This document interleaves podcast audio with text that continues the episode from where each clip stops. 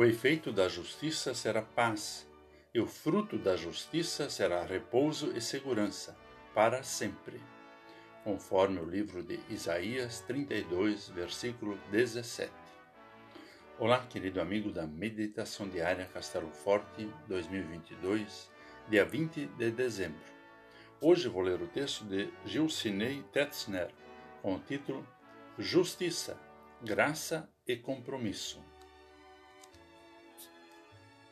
O povo de Israel tinha uma firme esperança. Deus lhes daria um rei que reinaria com justiça. O efeito do seu reinado seria paz, tranquilidade e segurança. Não é exatamente o que nós esperamos neste advento para o nosso país e para o mundo?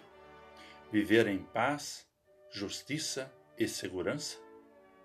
No Antigo Testamento, a justiça é entendida como um dom de Deus. É sinônimo de graça, de misericórdia e de salvação. Deus é justo e fiel por cumprir as suas promessas.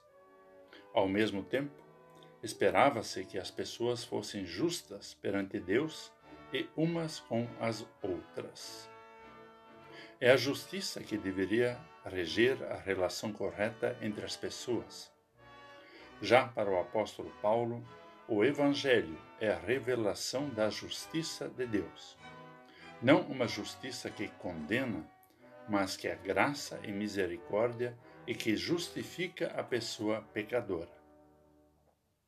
Jesus ensinou que as pessoas que têm fome e sede de justiça são felizes, porque serão saciadas.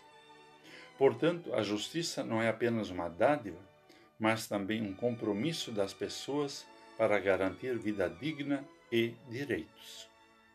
Neste Natal, este Rei justo e Salvador, esperado pelo povo, vem novamente ao nosso encontro. Que possamos ser alcançados, por intermédio da fé, pela justiça de Deus. Que Ele encontre em nós fome e sede de justiça. Da mesma forma, que busquemos a justiça que, em amor, garante o direito de todas as pessoas. Assim, vamos experimentar os seus frutos, a paz, o repouso e a segurança para sempre. Vamos falar com Deus. Deus da justiça, rendemos-te graças porque vens ao nosso encontro em Jesus Cristo e nos presenteias com tua justiça, com tua paz e com segurança. Dá-nos fome e sede de justiça e faz de nós pessoas que buscam a justiça para todas as pessoas. Em nome de Jesus. Amém. Aqui foi Vigan Decker Júnior com a mensagem do dia.